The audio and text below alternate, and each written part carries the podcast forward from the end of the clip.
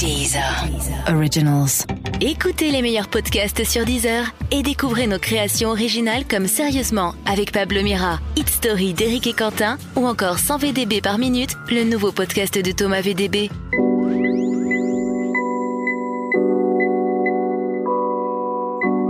Bonjour, bonsoir à tous, c'est Mehdi ravi de vous retrouver pour un nouvel épisode de Speakeasy avec l'homme pâle où l'on parle de cette fameuse émission Fun, de Tarantino, de famille et forcément de folie. Antoine, merci d'être là. Eh ben avec plaisir Mehdi. Je suis content qu'on se voit. Ouais. Vu que on peut, on peut mettre les pieds dans le plat tout de suite. Il y a Ouais. une sorte de mini polémique, on va Ouais, pas non plus en faire des tonnes, autour de toi. Et comme on est un petit peu concernés tous les Toi deux, et moi, ouais. euh, c'est bien qu'on en parle. Je pense qu'on commence par ça, si ça te va. Avec plaisir. Euh, donc grosso modo, lors d'une émission que j'animais, tu as mal pris quelque chose. Ouais. Euh, tu as, je pense, surréagi sur les réseaux sociaux. C'est ce que tu viens de me dire hors antenne pour reprendre tes propres tes propres mots. Bien sûr. Euh, et dans, dans le même temps, tu as sorti un disque euh, Janine, euh, donc ton deuxième véritable album. Ouais. Sur lequel il y a un morceau qui s'appelle Ma vérité. Ouais. Où justement tu reproches lorsqu'on est, lorsqu'on n'ose pas dire aux artistes, lorsqu'ils font des, des mauvaises choses. Euh, est-ce qu'il n'y a pas justement une sorte de paradoxe dans le fait de surréagir lorsque la, une première journaliste ose émettre une critique sur ta musique, sachant que globalement la France a l'air assez unanime sur le fait que ton deuxième album est génial et voilà. Est-ce qu'il n'y a pas une sorte de Bien de sûr. Ouais. En fait, c'est une, il y a une totale ironie avec ça, bien sûr, et que qui me fait rire avec du recul. Et euh, mais déjà, déjà pour revenir sur le morceau La vérité. Euh, c'est pas un morceau euh, qui attaque les gens et je me considère même comme étant des personnes visées dans ce morceau quoi. Parce que dans ce morceau, j'ai jamais dit que moi je prenais bien la critique. Et euh, ça m'arrive d'être frustré, d'être méchant. Là, pour le coup, c'est pas vraiment de la frustration. J'ai plus été blessé. Clairement, ça m'a rendu méchant. Euh, c'est des choses. Après, moi, je pense que si c'est compliqué, en fait, je pense que peu de gens, euh, et je le, et je souhaite que ça soit l'inverse, mais en tout cas, c'est un fait. Peu de gens, euh, dans tous ceux qui vont créer ce débat et ceux qui l'ont vécu après sur Internet avec les réactions et tout, savent ce que c'est que la sensation d'avoir travaillé sur quelque chose pendant presque un an, d'avoir mis ses tripes, son argent, son temps, d'avoir risqué des choses et de d'avoir mis vraiment son- tout son cœur dedans et euh, et de- d'être descendu très rapidement. Ça veut dire que c'est pas euh, que je dis que les gens ont pas le droit de le faire et tout. Hein. Juste que c'est une sensation qui euh, c'est à peu près la même sensation pour avoir, pour connaître les deux. C'est à peu près la même sensation que quand un videur te dit que tu peux pas rentrer en boîte. C'est genre Sauf que euh, tu mets un peu moins de temps de préparer généralement. ouais, mais il remet un peu Ou en question ta personne. C'est compliqué. Non, mais il remet en question ta personne. Ouais. C'est ce que disait Farid dans un sketch, c'est qu'il dit pas non euh, à, à ta soirée, il dit non à ta personne. Il dit que il dit que t'es pas assez bien, tu vois. Et et du coup, il y a des gens qui deviennent fous avec ça, quoi, qui sont là genre, il me laisse pas rentrer. Et t'as beau rassurer ton pote et lui dire ouais, mais tu t'en bats les couilles en fait, parce que regarde, il y a d'autres clubs. Puis demain, toi, tu fais un taf chambé, puis euh, ta vie elle est cool, t'as une meuf que t'aimes, euh, ce videur, euh, tu t'en fous complètement. Mais il y a un truc qui est à l'intérieur qui est humain, je pense, tu vois, une réaction de qui est blessée et qui genre euh, t'as envie de rentrer dans les trucs petits, dans les petits combats et des choses comme ça, etc. Et, tout. et moi, cette, cette euh, émission, je l'ai écoutée parce que je suis tombé dessus euh, euh, le jour de, la plus d'une super première semaine, Oui. parce qu'on a fait une magnifique première semaine à, à beaucoup de ventes. Et, on, et je tombe dessus et vu qu'en plus j'aime bien ton travail et tout, je, je me le suis mis sur un trajet, tu vois. Genre j'ai écouté le truc, pour moi aussi je vais écouter. J'écoute ce, ce podcast et euh, là j'entends que dans les journalistes il y a Lola Levent, Levent ou Levent, je sais pas comment on dit. Moi non plus en fait. Voilà. Je connais son vrai nom, mais c'est Ouais. une sorte de pseudo internet. mais ouais. Peut-être, ouais. Et je me dis, tiens, qu'est-ce qu'elle fait là? Parce que c'est une fille que je connais, tu vois, qui a été, euh, Qui t'avait interviewé qui m'avait euh, interviewé, ouais, et puis que j'ai vu plein de fois euh, dans des dans des situations euh, qui n'étaient pas du tout du très professionnelles, parce que c'était euh, c'était l'assistante d'un photographe qui travaillait avec Kaba et Jean Jass. Donc du coup, je l'ai vu à plein de soirées. Kaba la voit tout le temps, etc. Donc c'est quelqu'un qui est dans mon entourage un peu éloigné, mais qui est quand même dans mon entourage, tu vois. Et alors, euh, moi, j'ai un peu trouvé. Bon, ça, c'est mon ma sensation. euh, après personnelle, hein, mais j'ai un peu trouvé que l'émission c'était quand même un peu genre euh, c'était un peu genre il fallait défoncer un peu un album quand même même si c'était fait un peu gentiment et que toi et Brice vous étiez pas spécialement méchants dessus sur la tournure que ça prenait et tout j'ai l'impression que Lola elle avait besoin de dire plein de choses et ce qui m'a dérangé en premier c'est qu'elle s'est servie de discussions qu'on a eu en off Alors ça, c'est parlait des Strokes. pour nous de le savoir. Ah si, ouais, ouais, bien sûr. cas, parce que je remets pas en là cause. je parle pas de ma réaction après. Mais je parle vraiment de ce que j'ai ressenti ce jour-là d'ailleurs j'ai pas réagi ce jour-là j'ai j'ai réagi trois jours après ouais. C'est vrai. Et, euh, et donc du coup, j'ai, j'ai- je me suis dit putain, elle est en train de parler de, de, mon, de mon amour pour les Strokes. Elle dit que je reprends des trucs qui sont euh, clichés. Elle dit que, alors qu'en off, elle me disait ah trop bien les Strokes, je suis fan aussi. On parlait de morceaux, je lui faisais écouter les mêmes morceaux que j'ai repris après. Et elle disait j'adore aussi, c'est trop bien, c'est mon groupe préféré. Je dis ah j'en mets. Et après, euh, elle disait ouais, il veut faire un, il veut faire un album rock, donc du coup c'est l'album transitoire, il l'a bâclé, etc. Et je pense que pour un artiste, ce qu'il y a de plus dur à entendre, c'est pas, euh, c'est pas qu'on n'aime pas. limite des fois ça fait plaisir qu'on n'aime pas parce que quand on n'aime pas pour les bonnes raisons on se dit bah ouais c'est ça que j'ai voulu faire Peut-être pas envie d'être aimé par tout le monde aussi. voilà c'est ça tu vois mais quand on dit qu'on n'a pas travaillé et que n'importe qui aurait pu le faire je pense que c'est un truc qui peut mettre dans tous ces états euh, un mec qui est très sensible. Surtout que j'étais dans une semaine euh, très très sensible avec beaucoup beaucoup de stress et tout. Donc euh, là, ça m'a touché en plein cœur quoi. Quand elle a dit que j'avais tout bâclé, que c'était mal écrit, que j'avais fait ça en deux secondes parce qu'en vrai je travaille un autre projet derrière et qu'elle attend de voir l'autre projet, que ça c'est pas intéressant. Mais elle a le droit de se tromper. Bien sûr. Si tant est qu'elle se tromper, mais une c'est son, son ressenti sur la, le disque. Ouais. Et, elle a le droit de penser que ce disque-là est moins bon que le précédent. Ouais, mais elle se sert euh. de phrases que j'aurais pu dire pour confirmer, tu vois. Dans deux ans, elle dit, euh, elle dit quand même. Il on en a parlé avec lui. Il prépare un album rock. Tu vois, c'est pas des trucs que je dis euh, en interview là, tu vois. Effectivement. Donc c'est vraiment du, off, quoi, tu vois. Et, et qu'elle dise ça, ça m'a. Je me dis putain. Donc les gens vont vraiment croire que je fais. Les gens qui vont écouter cette émission vont peut-être se dire que je me fous de leur gueule et que j'ai écrit.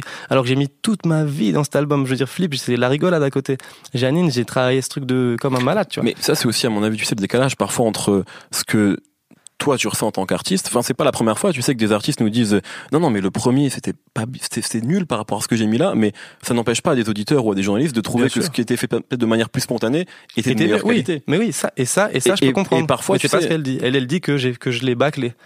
Et ça, c'est un mot qui est fort, tu vois. Ouais, mais elle a le droit de penser que des, enfin après on va tourner en rond, mais elle a le droit de penser que des textes ont été sont bien écrits que. Ouais, ouais, peut-être. Tu vois. Mais du coup, ouais, moi, non, mais de toute façon, moi, je vais jamais empêcher de parler, de s'exprimer. Hein.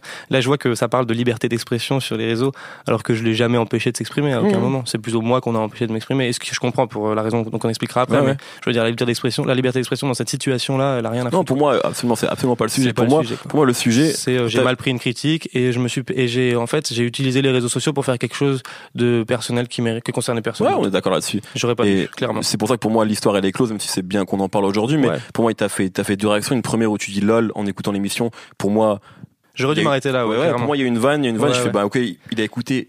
mais le jour truc de Prince Wally, ça m'a. Quel honneur. Quel honneur qu'il nous écoute le jour de. Mais j'écoute beaucoup de choses. Hein. Je, suis très. J'imagine que tu n'écoutes pas que No Fun. Non, mais je veux dire, j'écoute quand ça parle de moi et que je sors un album. En général, je suis un peu. Qu'est-ce qui a dit quoi Qui a dit quoi Les gens nous pensent souvent au-dessus de tout les gens qui vendent des disques, etc. Mais on, peut-être qu'il y a des, artistes, des confrères qui sont qui arrivent, mais moi, je, en tout cas, clairement, euh, je suis très sensible, quoi. Est-ce que tu te euh, rends compte justement aujourd'hui que tu peux plus te permettre ça parce que tu es devenu une star en fait? T'es devenu ce que tu voulais être? Non mais c'est exactement c'est la première phrase du disque. C'est exactement l'exemple. la première phrase de l'album où tu dis euh, j'ai enfin eu ce que je voulais avoir. Enfin excuse-moi de pas citer exactement de manière parfaite. J'ai pas encore l'album complètement en tête. Mais grosso modo c'est ce que tu dis. Ouais, quand on connaît ta musique depuis longtemps, on sait que tu voulais arriver à ça on sait que tu cherchais un peu la, gloire quelque part. Non mais clairement euh, cette cette euh, cette histoire de polémique euh, de, qui qui s'est passée, clairement ça m'a fait aussi bah, j'ai appris quelque chose de cette histoire quoi. Et d'ailleurs j'en reviens encore parce que tu citais le morceau La vérité.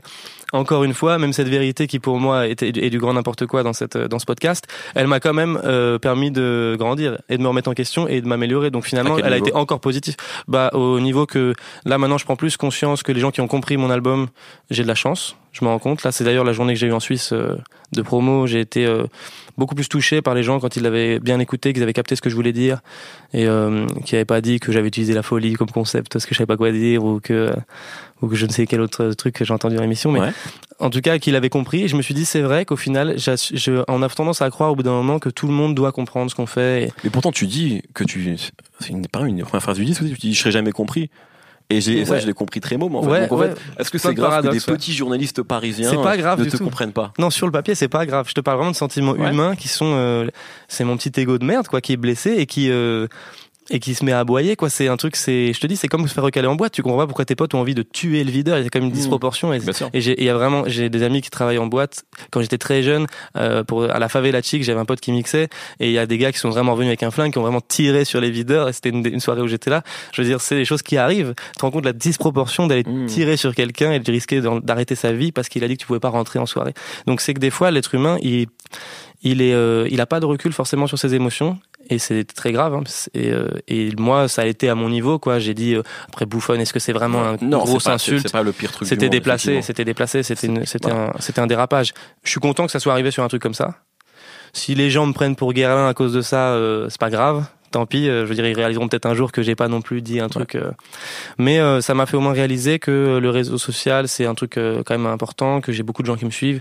Et moi, mon but, ça a jamais été dans cette histoire qu'elle se fasse insulter mhm. par des gens que je connais pas, et par des fans. Ça, je m'excuse vraiment. non, mais il y a une sorte de confusion entre perso et le. Voilà, c'est ça. J'ai un peu et t'es impulsif et euh, avec ma story en plus Instagram c'est tu dois monter, tu montes ta vie privée moi j'aime bien ce petit jeu Mmh. montrer ce que t'écoutes ce que tu ce que tes conneries tes trucs et puis d'un coup bah ce que tu penses et en fait euh, c'est là où tu dois faire ok ben peut-être en fait là ça j'aurais pas dû le faire moi j'en tire une leçon personnellement euh, je suis content que ce soit arrivé avec un petit truc comme ça ça aurait pu m'arriver avec un truc méga mal, mal sûr. interprété un quiproquo énorme plus tard tu vois Ouais, ouais, c'est ça, c'est dans, dans deux jours c'est terminé. Mais justement par rapport euh, par rapport à ce que pour revenir sur l'émission, mais c'est un tremplin avec ce que je voulais dire.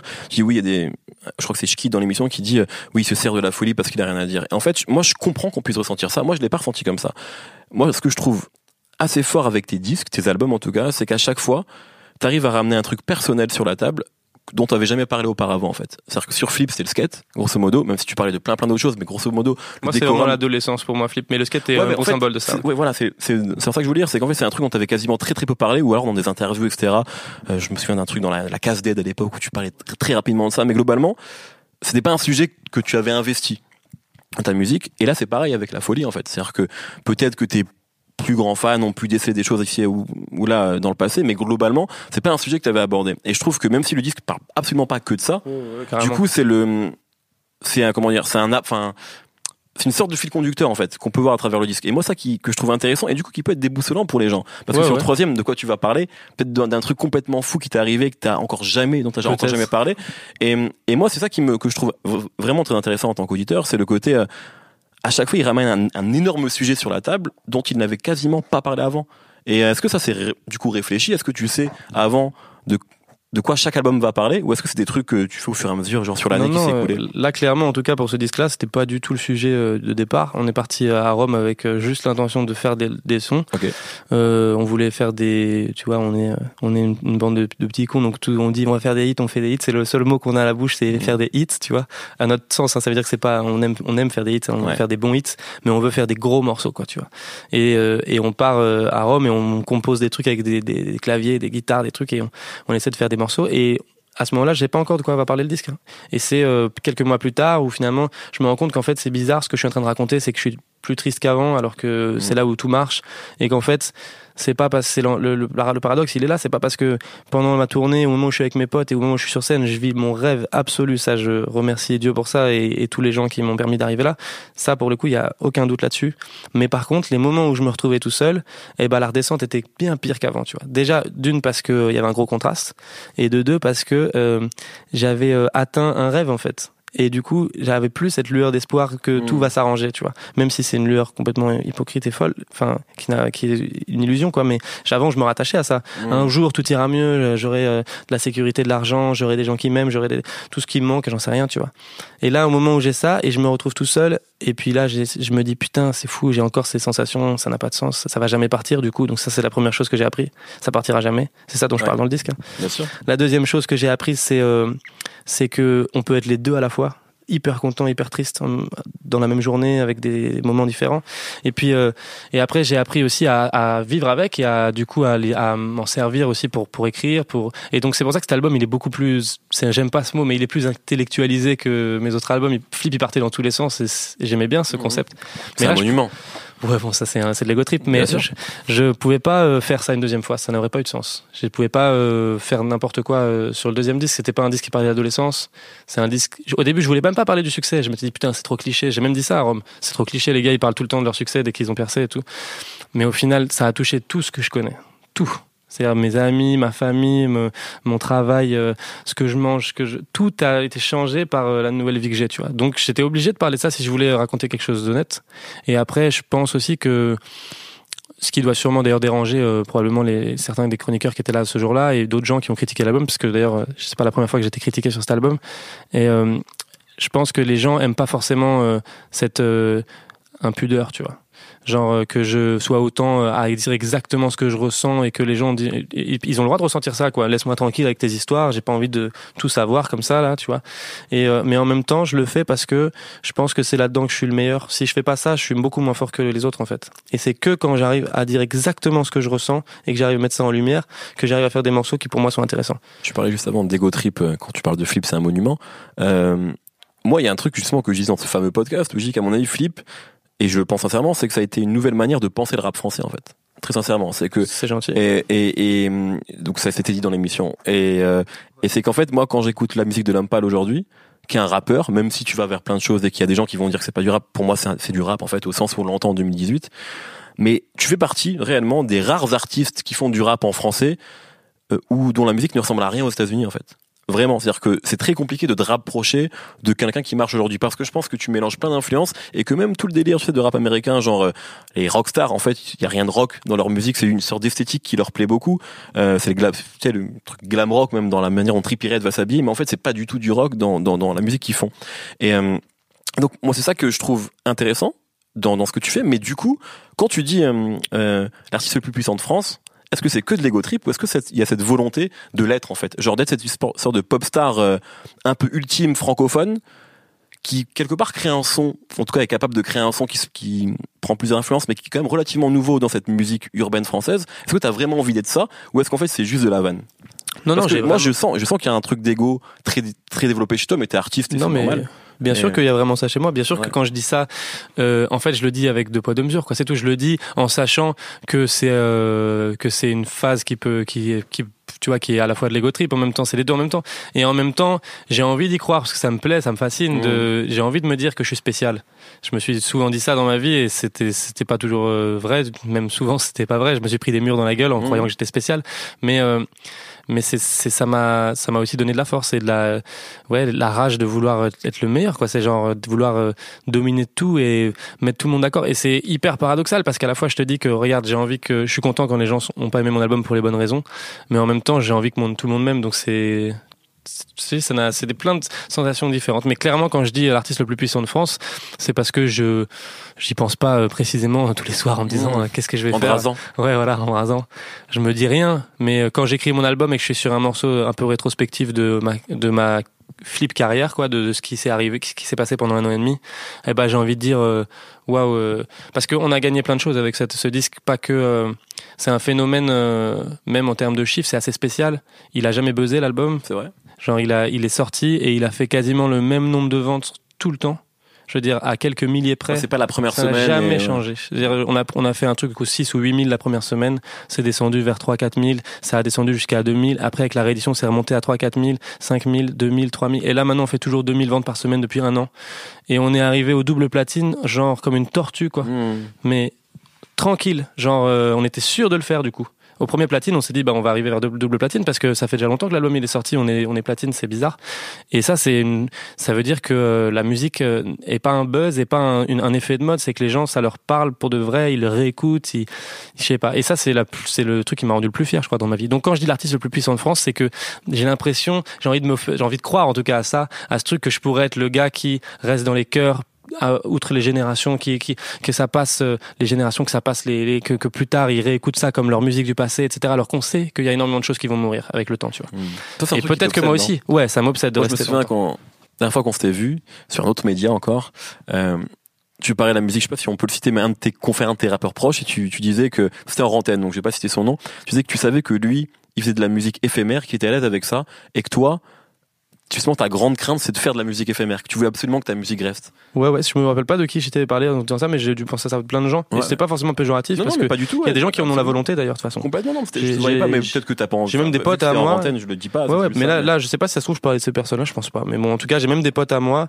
euh, que j'adore et tout, et qui eux font de la musique pour euh, du moment. pour se mettre, ouais, ils, ils pour s'exploser, pour tout niquer maintenant, se mettre à l'abri pour plus tard, profiter du moment présent, etc. Et c'est des discussions philosophiques qu'on a des fois avec eux, euh, genre de ce qu'on cherche Mhm. là-dedans dans ce jeu et tout. Et je respecte tout à fait leur point de vue. Mais moi, c'est vrai que j'ai ce truc-là de, j'ai tellement peur de disparaître que du coup j'ai envie d'être là même quand je serai mort, tu vois. Et c'est pour ça que quand je que je fantasme sur le club des 27 et tout, c'est parce que j'ai l'impression que là j'ai fait deux albums et si je mourais à 27 ans, peut-être que ça les rendrait immortels les albums, tu vois. J'en sais rien, mais j'ai en- tellement envie que ça traverse le temps, bien plus que marcher sur le coup, quoi. il y a aussi quelque chose quand même qui est prégnant sur le disque, c'est que on ressent sur deux trois titres une sorte de malgré le succès, juste à cause du succès même plutôt, de fatigue physique en fait. Moi, c'est ce que je ressens par exemple quand tu parles de ton corps, quand tu parles de, euh, on sent qu'il y a il y a peut-être aussi cette pression, et c'est pour ça qu'on peut se dire peut-être que l'album il arrive trop vite par rapport au précédent pour ceux qui ont pu être relativement déçus de ce disque-là. Non, ça que, par contre, c'est vrai qu'il arrive trop vite. Tu vois, je sais pas s'il arrive trop vite parce Enfin, que les gens ont l'air d'être contents Non, que mais qu'il soit là. en, ter- en termes de là, on aurait pu vivre euh, sur Flip encore un peu, ça c'est vrai. Mais on Pourquoi a- tu dis qu'il arrive trop vite alors? Est-ce que parce qu'il y a Parce- une pression, genre il faut que tu sortes quelque chose parce Je que maintenant suis- c'est ça l'économie de la musique ou? Moi, clairement, je me suis mis une pression parce que euh, je vais te le, je le, je le, je le cache pas d'ailleurs. hein. J'ai euh, avec mon équipe, donc on est vraiment très indépendant et tout, mais on a on a quand même des grosses réunions euh, où on réfléchit un peu comment on va on va, faire sur l'avenir, etc. Et euh, à un moment, s'est posé la question de on n'a plus de place à vendre à Paris. Il y avait plus rien à vendre. Qu'est-ce qu'on fait? On peut pas on peut pas faire les mêmes salles. On part en tournée de Zénith, putain, je sais pas, on est à peine platine, c'était encore il y a longtemps, on était en, mars, mai, euh, ouais, par là, et on, vas-y, si on part en tournée de Zénith, on fait quoi? On en met, on en met que les plus gros et on voit, vas-y, on fait ça, on en met, on en a mis 6, ok, vas-y. Après, on dit, putain, ça part un peu, mais c'est risqué. Est-ce qu'on en met d'autres? Est-ce qu'on fait une vraie tournée de Zénith Je sais pas. Et après, moi, la question qu'on s'est posée, c'est est-ce que on lance pas la machine vraiment où on se dit que moi je travaille j'avais déjà commencé l'album et tout hein, mais j'avais prévu de prendre le temps. Est-ce que je vais vraiment euh, tout faire pour que cet album soit fini à temps et, euh, et comme ça permettre d'avoir à la fois euh, quelque chose de nouveau à présenter aux gens euh, autant pour eux que pour moi, hein, parce que moi, ça me fait un peu chi- pas chier, mais ça me fait un peu bizarre quand je suis en festival cet été là et que je joue Flip, de où je parle de ma vie d'avant, Ouais. alors que j'ai une vie différente, tu vois, et de dire des morceaux où euh, plus tard euh, je vais percer ou des trucs, je sais pas si je dis vraiment ça, mais il y a un peu une émotion comme ça, alors que je suis déjà dedans, tu vois. Donc du coup, j'avais envie aussi de dire ce qui m'arrivait maintenant, tu vois. Et, euh, et puis pour les gens aussi qui vont peut-être revenir me voir, ou je sais pas, j'avais envie de... un nouveau discours, le, le, le- le Antoine d'aujourd'hui, et j'avais besoin de ça. Et puis euh, le truc économique de remplir une tournée Zénith qui est un énorme risque. Et euh, on parle quand même de, je sais pas, ça fait euh, 80 000 places à remplir. C'est un peu, c'est un peu le chiffre qu'on a là, qu'on est en train de faire. Et du coup, euh, ça faisait un peu peur. Donc on s'est mis d'accord et mon management, ils m'ont mis aucune pression. Ils m'ont dit, tu choisis Antoine. Soit on lance pas cette euh, deuxième salle de Zénith et euh, tu prends le temps de faire ton album. Soit tu penses qu'il sera prêt à temps et ça t'intéresse et à ce moment-là on prend le risque, etc. Évidemment que j'ai pris le risque. Je veux dire, toute ma vie j'ai tout le temps pris des risques que j'étais pas spécialement capable de tenir. Et ça a été des mois horribles de, de pression pour moi-même que je m'étais imposé. hein. Tout l'été, avec le- les festivals où j'essayais d'écrire dans le tourbus, où j'étais stressé, machin, où j'ai essayé de prendre une semaine de vacances en août, c'était l'enfer, je pensais qu'à ça. Je suis rentré, ça a été m'enfermer, essayer de trouver comment faire les bons morceaux, pas me foutre de la gueule du monde, etc. Et, et ensuite, ça a été, et là, ça a été une expérience incroyable. Je suis resté du 27 août au 13 octobre en studio tous les jours, pas un jour off. Les deux jours off que j'ai eu, c'est parce que je suis parti faire une date de concert et je suis revenu en studio direct. Et ça a été vraiment finir l'album à temps. Donc il y a eu un truc d'urgence. Ça peut se ressentir. Et je comprends que des gens n'aiment pas ça, tu vois. Mais c'est ça qui a fait aussi la beauté du disque, je crois. Quand on parle aussi de fatigue, il y a un sujet maintenant qui est presque à la mode, c'est la santé mentale euh, pour les artistes, etc. Et je me permets de t'en parler parce que tu parles pas de ça directement, mais tu parles, et on en a même parlé en début d'émission, d'interview, euh, du fait d'être à la fois heureux et à la fois parfois euh, malheureux.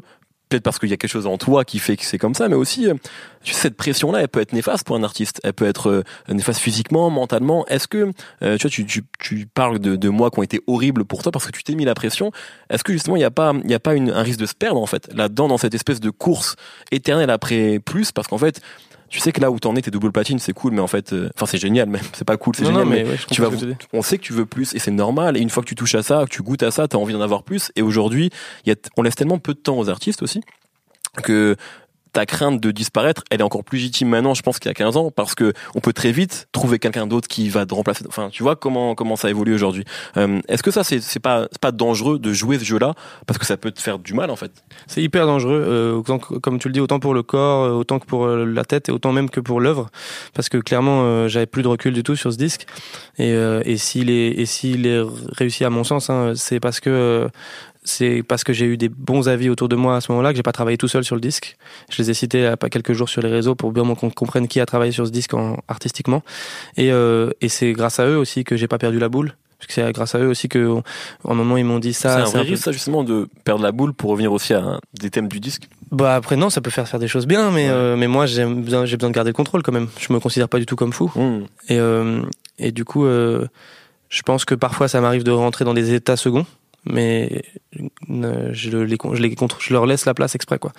Il y, a- y un morceau, moi que je trouve vraiment, enfin, qui est pour moi ton plus beau titre, c'est Beau la folie, et qui est aussi très intime et très impudique pour le coup. Ouais, ouais, hyper. Euh, dans un autre registre, tu vois, il y a Orelsan qui est sur l'album, qui a fait des fêtes de famille, qui c'est pas du tout les mêmes sujets abordés, mais dans l'impudeur de ce que ça raconte sur les membres de la famille, on peut quelque part les rapprocher puisqu'ils ont un an d'écart et et, et et du coup. Orelsan a fait une suite à ce morceau. Euh, Est-ce que toi, tu as eu des retours de, de membres de ta famille J'imagine que oui, vu qu'on entend ta maman aussi sur l'album. Ouais. Euh, comment, comment ce disque est, est passé auprès de tes proches Enfin, ce morceau, pardon, auprès de tes proches? Ben moi, euh, pour être, bah, pour être à, nouveau impudique, j'ai, euh, j'ai grandi avec ma mère, deux sœurs, une qui est partie il y a dix ans, et du coup j'ai grandi, enfin quasiment qu'avec ma mère et ma petite sœur. Et je voyais mon père de temps en temps, mais du coup on n'a aucun membre. J'ai jamais eu depuis tr- très jeune. Ma mère a coupé les ponts avec ma famille qui est très malsaine selon le- mon point de vue. Euh, donc du coup, que euh, tu dis ouais, hein, ouais. donc du coup, euh, ma mère a beaucoup beaucoup souffert de ça. Plein de fois, j'ai dû être un peu son psy, parler de choses, essayer de faire la part des choses dans des histoires qu'elle mélangeait parfois, parce que c'est c'est des histoires vieilles de famille, des histoires compliquées et douloureuses. Et du coup, euh, cet album, ça a été aussi un moyen de un peu la soutenir aussi, je crois. Ça m'a fait du bien. Ce morceau surtout. Je, elle, je lui ai fait écouter tous les morceaux avant qu'ils sortent, même euh, au, au fur et à mesure. Et je l'ai prévenu que je l'enregistrais avant de, avant de la mettre sur l'album. Je l'ai même prévenu avant même qu'elle parle. Je voulais pas que ça soit un coup en douce. Mais, euh, mais elle était d'accord et ça lui plaisait. Après, le reste de la T'avais dit, famille. je veux pas que ce morceau sorte, tu l'aurais pas sorti? En fait, c'est impossible qu'elle me dise ça. J'ai du mal à projeter ça. C'est, euh, elle est tellement, elle, elle, je l'ai sorti sur le sol avant. hein. J'ai sorti le morceau Oui. sur le sol qui est bien plus dur euh, en tant que pour elle. à- quand je te parle de morceaux qui blessent, euh, là, celui-là, euh, ça lui a fait du mal. hein. Mais, euh, mais elle a compris pourquoi je l'avais fait et pourquoi j'avais besoin de le faire et qu'il y avait du beau dedans. J'avais fait exprès de terminer par je t'aime dans un truc exprès hein, pour qu'elle capte que c'est ça la fin du message. Mais du coup, là, dans Beau la folie, c'était l'inverse. C'était vraiment un soutien. Et euh, j'ai aucune nouvelle de ma famille euh, maternelle du coup euh, sur ce truc, à part mon oncle qui est venu sonner chez moi euh, avant que le disque sorte.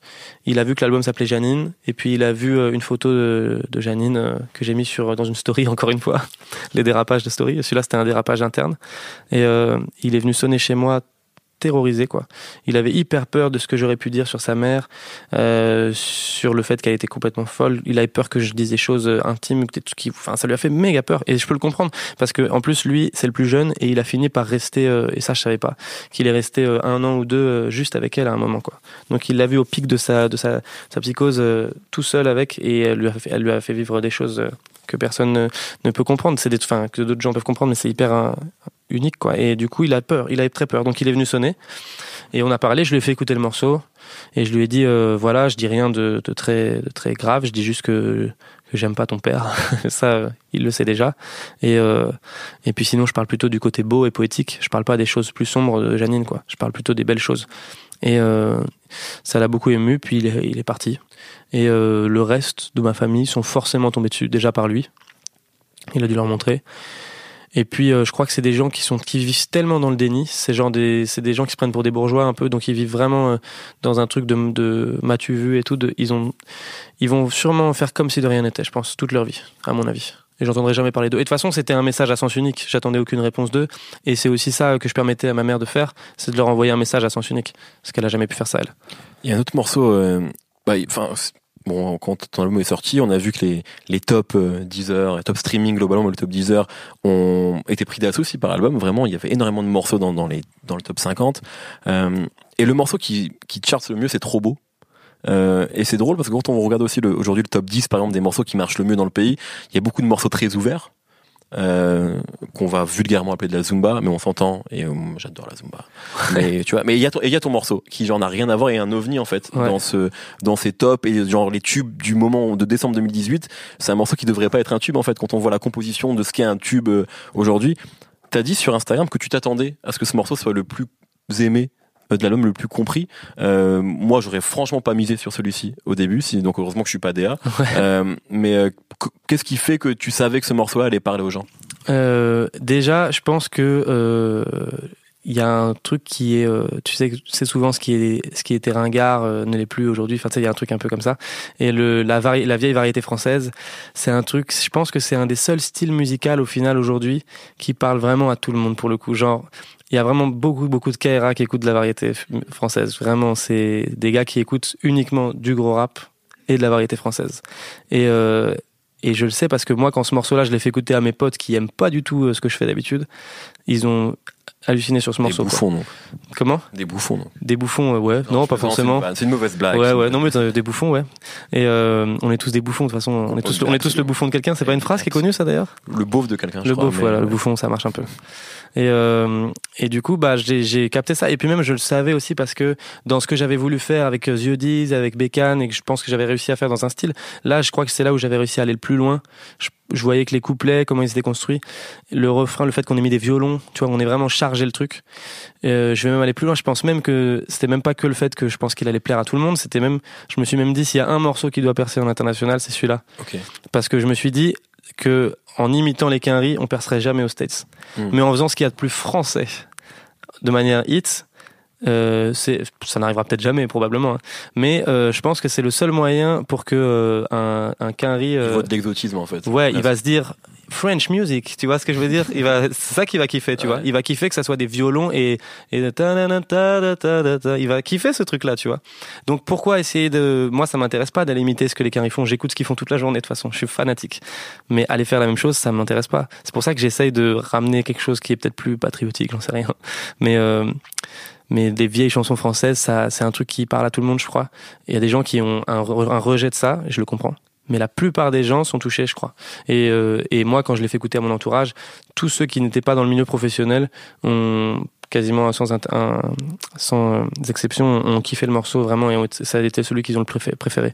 Et tous ceux qui analysent plus la musique se sont plus penchés sur des trucs qui sont plus euh, faciles à intellectualiser. Justement, Beau la folie, c'est intéressant, il y a des morceaux. Donc je comprends en fait. C'est juste deux points de vue différents. Mais si tu l'écoutes émotionnellement, euh, je crois que c'est le plus fort. Il y a aussi, je réfléchis beaucoup à, ça parce que toi, tu es un bon exemple, je pense, de bah, quelqu'un qui a évolué. Tu parles de chansons. Si on écoute tes premiers projets, tes premiers morceaux, il y avait un truc très rap vraiment rap au sens le plus strict et basique du terme. Et aujourd'hui, tu, même si encore une fois, pour moi, il y a, y a, toujours ce truc rap qui est, qui est, présent en toi et on sent que t'aimes ça, bah il y a plein d'autres choses dans ta musique. Et, euh, moi, par exemple, quand, quand j'écoute justement des, des, des phases sur Trop Beau, j'ai l'impression que et je sais pas si c'est d'accord avec ça, qu'il y a des, des phrases fortes qui vont prendre plus de valeur dans une chanson plutôt que dans un morceau de rap. Parce que dans un morceau de rap, elles vont être noyées dans euh, 3 fois 16 mesures, enfin 2 fois 24 aujourd'hui, mais tu vois ce que je veux dire? Euh, Et que du coup, elles seront peut-être... Il y a, y a 2 fois 12 Ouais, ou 2 fois 12 même, 2 fois 8. Euh, mais il y a une très belle ligne que tu peux écrire et qui va être noyée avec une punchline un peu ratée derrière parce qu'il faut que tu remplisses. Là où dans une chanson, tu peux te permettre d'écrire beaucoup moins et, et en fait de, de ne pas gâcher quelque part, euh, tu sais, les, les, tes fulgurances. Je sais pas si t'es d'accord avec ça ou est-ce que c'est un procès un peu. dans l'écriture Ça, c'est clair, c'est une question que je me pose tout le temps en écrivant, de toute façon. Euh, les mots qui restent. Et c'est pour ça que je m'éloigne de plus en plus de la punchline au sens propre, euh, auquel j'étais euh, complètement affi euh, ouais, C'est que ça que je voulais faire avant, hein, de toute façon, des jeux de mots, des trucs. J'ai essayé d'être le plus technique et des trucs dans les blagues, dans les tournures de phrases, etc. Mais aujourd'hui, c'est des trucs qui, la plupart du temps, je trouve ça, ça je trouve ça un peu poète poète, quoi, tu vois. Genre, je me dis, ouais, bon, c'est marrant sur le coup c'est un bon jeu de mots. Waouh, il a trouvé ça, c'est cool. Mais c'est pas un truc qui touche dans le cœur, tu vois. Et, et moi, je trouve que aujourd'hui, euh, dans mon album, je sais que le, dernier gars de ta chronique, lui, il trouve qu'il y a aucune punchline dans l'album. Mais pour moi, euh, mon sens en tout cas de la punchline, pour moi, l'album, il est rempli de trucs qui sont peut-être plus subtils. Mais euh, par exemple, si je pourrais donner comme exemple, Genre euh, quand je dis bah dans Beau la folie, quand je dis ma grand-mère était folle et qu'il y a un micro de il y a deux temps et que je dis sans blague, pour moi c'est une punchline par exemple. Mais c'est à mon sens hein. Mmh, mmh. Et parce que pour moi c'est faire croire que tu vas amener une émotion et qu'en fait tu contrebalances avec quelque chose de euh, y a plein d'autres moments dans l'album comme ça où il y a des petites phrases que je sais pas, pour moi dire je te déteste comme cette phrase qui dit c'est trop beau pour être vrai, pour, moi c'est une punchline. En fait. ça. Pour moi c'en est une aussi parce que c'est genre, euh, c'est pas vraiment un jeu de mots et tout, mais c'est juste cette, dans la même phrase on comprend la double émotion.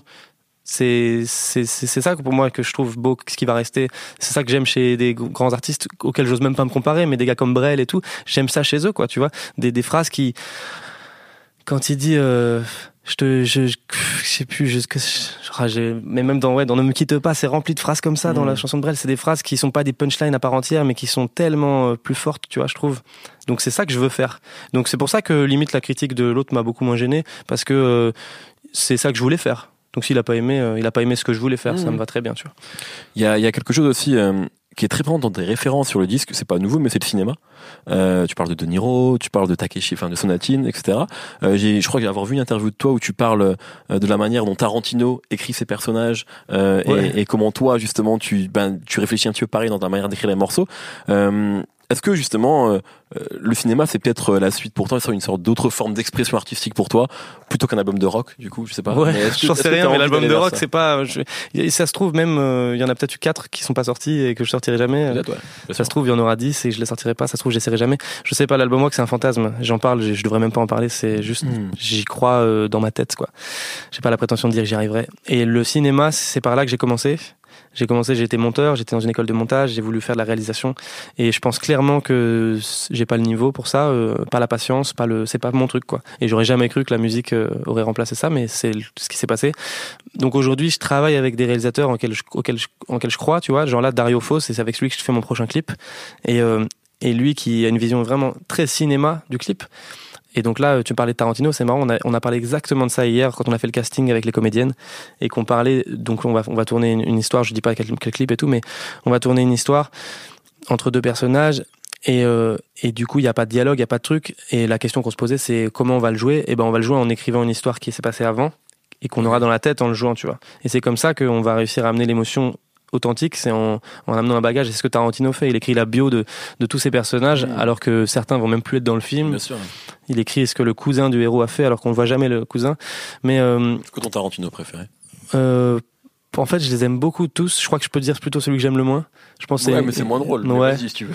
Une Glorious Bastard, je trouve que c'est le moins intéressant. Je trouve bien. En fait, je les trouve tous géniaux. hein. Ouais. Mais c'est celui que je trouve un peu en dessous. Il est un peu confus avec les chapitres. Et je crois que mon préféré, euh, parce que les dialogues sont fous et la construction elle est folle. Et je l'ai vu deux fois de suite. C'est euh, Hateful Eight. Enfin le, Ouais, le dernier en date. ouais, les dialogues. C'est un huis clos. Après lui, c'est son truc, hein, Reservoir Mm. Dog et tout. Mais c'est euh, impressionnant, quoi. Surtout moi qui adore écrire et tout. Donc c'est ce que j'aime le plus dans un film, je crois.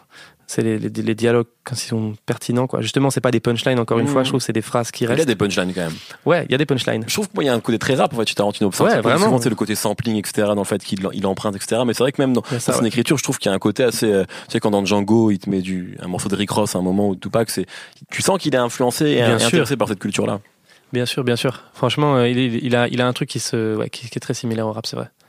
Du coup c'est c'est quoi la la suite? Est-ce que là tu vas tu vas d'abord laisser vivre ce disque j'imagine Euh, Il y a toute cette j'imagine qu'il va y avoir une tournée, il va y avoir des Bah, c'est festivals. ça. Le disque a été aussi fait pour ça. Donc Ouais. euh, là, c'est euh, réussir à. Donc là, c'est tout à partir de maintenant. Donc je suis un, un peu encore en promo là, mais on commence déjà et puis on a commencé il y a longtemps, mais ça va devenir intense dans la prépa de- du live. Ça va être un mois et demi de résidence. Et, euh, et après, euh, c'est du live pendant quelques mois. Et, et puis je vais me. Après, j'ai des projets dont j'ai pas du tout envie de parler, en tout cas de défendre en tant que l'homme pâle. Donc je les travaille.